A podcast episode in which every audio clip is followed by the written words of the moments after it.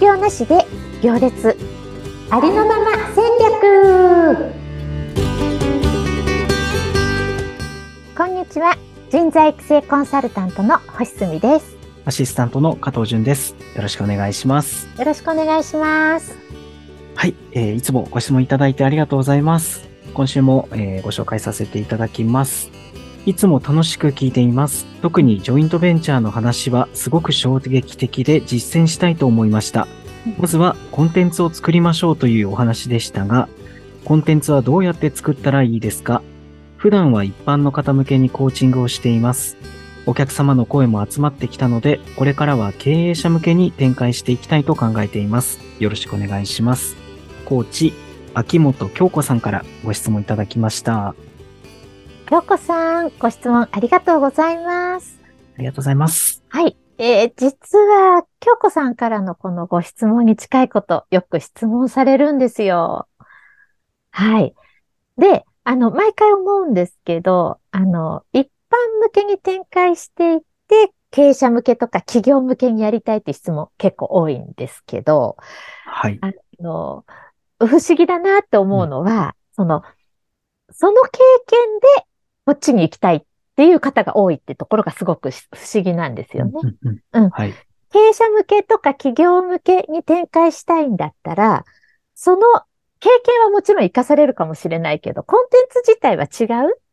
例えば、あの、お客様の声一つ取っても違うじゃないですか。一般向けの方のお客さんの声上げても、経営者がそれを魅力だとか感じるかどうかはまた別じゃないですか。そうですね。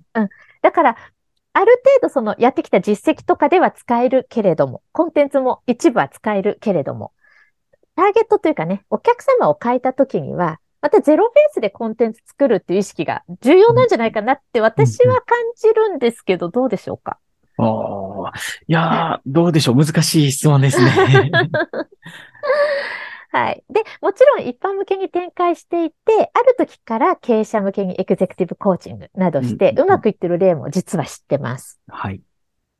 そのうまくいってる例は、本人に経営者視点があったり、さらにあの、経営者が見えてる場合、このような場合はね、転換がスムーズにいくんですよね。でも特にコーチングされている方に多いような、私の肌感覚で実際はわからないけど、肌感覚では、コーチングっていうのは目標設定とか、その伴走だから、そのまんまやればうまくいくって思われてる方がうん多いように私は感じるんですね。その質問される方を見ると。はい。だけど、やっぱり経営者とか企業、経営者、特に経営者向けっていうのは、あの視点がどうしても違うんですよね。うん前も何度かお話ししたかもしれないんですけれど。で、その、やっぱり雑談があったりとか、質問の質っていうのがあるので、はい。うん。経営者が見えていたり、経営者視点がない方が、経営者のコーチングをスキルでやっても、経営者からしたらノーサンキューなんじゃないかなって。確かに、すごく 想像できました。はい。うんでもそこが見えてなくって、うんうん、なんか、ここっちでうまくいってるから私は経営者向けにやりたいとか。で、うん本当にさっきも言ったようにそれでうまくいってる人もいるので、はい。あの、もし京子さんがそう、そういう人だったらもうそのまま行くんですけど、ただこの手法さえ、手法を持っててうまくいくからって言ってやっちゃうと結構危険かなって思ったので、そこがあの、お話ししてないのでわからないんですが、はい。そこは全く別のコンテンツとして考えてゼロから作ったらいいのかな。で、まずは、じゃあ自分に経営者視点ってあるのかしらとか、経営者見えてるのかしらってわからない場合は、はい。まずはやっぱりモニターからやるのがいいかなって思います。うんやってみないとわかんないのでね。そうですね。うん。でも、モニターで、でも経営者の方はもう本当忙しいし、ただであってもこの時間を使うかどうかっていうのを考えてますよね。そうですね。だから、あの、応援の一環でやってもらえる人を探すか、相手の価値を考えて提案するか、まあ、工夫は必要かなとは思いますが、いずれにせよ、相手にしたい経営者、理想のお客さんに対して、まあ少なくても10人ぐらいはモニターで実践してみたらいいかな。で、声をもらったらいいかなっていうふうに思います。はい。で、もうすでにエグゼクティブコーチングやられていて、もうその実績もあるよって方は、そのコンテンツをブラッシュアップしたり、ジョイントベンチャー用にブラッシュアップする。うん。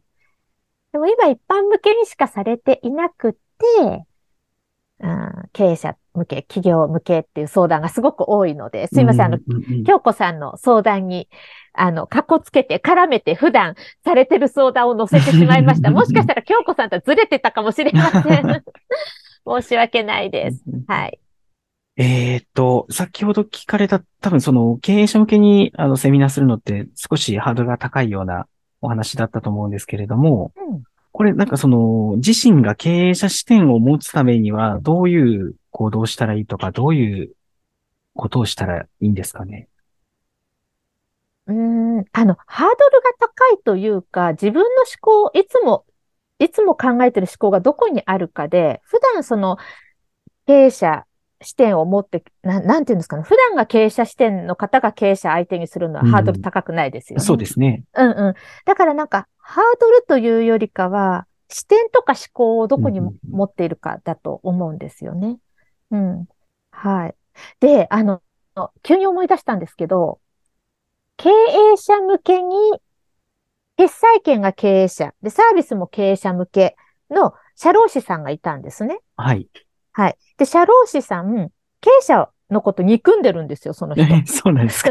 で、視点がもう完全に従業員の目線なんですよね。で、従業員を守りたいし、従業員目線なんです。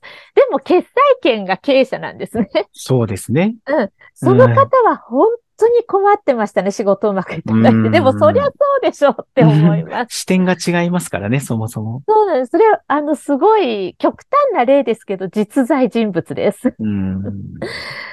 あの、従業員にとってはね、すごくありがたい存在だと思うんですが、決済権が経営者なので、うん、なかなかそんな自分をに対抗してくる人にお金は出せないと思うんですよね。間違いないですねで。極端な例だけれども、うん、でもそういうことなんですよ。自分を理解してくれない人にコーチって頼みたくないじゃないですか。そうですね。うん、うん。そう、そうなんです。えー、で、加藤さんからの質問は、あれですね、話がずれてしまってすいません。いえいえ。えっ、と、ご質問は、え経営者視点をどうやったら持てますかっていうことです。そうです。はい。はい。えー、まずそもそも、あの、前回も同じような話をしてしまったんですが、動機がどこにあるかですよね。うん、どうして一般向けでやられていた方が、企業向けだの、経営者向けをしたいのかっていう。で、その動機が、経営者の役に立ちたい。なぜなら私にはこういう経験があって、こういう思いがあって、だからもう経営者のあの、支援がしたいんだ、みたいな、熱い思いがあれば、その思いで経営者と関わってるうちに、関わりながら相手が見えてくるので、どんどん自分も成長できると思うんですよね。うん。だからやっぱりどこにパッションがあるか、やっぱりここでも重要かなって。そうですね。うん、ちょっと前回の質問内容とつながるところがあるかもしれないですね。うんうん。うん、そうですね。なんかね、いいこと言っててもよくよく聞くと、やっぱり単価が高いからとかいう人多いんですよ。それは本当にうまくいかないと思います。すぐ見抜かれちゃうしね。そうですね。うん。少し雑談すれば分かっちゃいますからね。で、本人も、それって本当にやりたいこととはずれているから、本人も苦しくなっちゃうと思うので、まあ、結局そうですね。そうなんです。だからこういう質問をきっかけに、本当は何がしたいのか、自分の役割が何があるのかっていう自己対話を深めるきっかけにしていただけたら嬉しいなと思います。はい。秋元さん、ご質問の回答になってましたでしょうか？はい。ご質問、今回もありがとうございました。ありがとうございました。なんかちょっと辛口でしたよね、今回。申し訳ございません。あの、心から応援してます。本当なんです。すいません。なんか辛口でしたよね、今回。もうこれをきっかけ、一つの意見としてあの捉えていただければ嬉しいです。はい、はい、きっかけに、自己対話のきっかけに、ぜひお願いします。お願いします。はい、では今週もありがとうございました。ありがとうございました。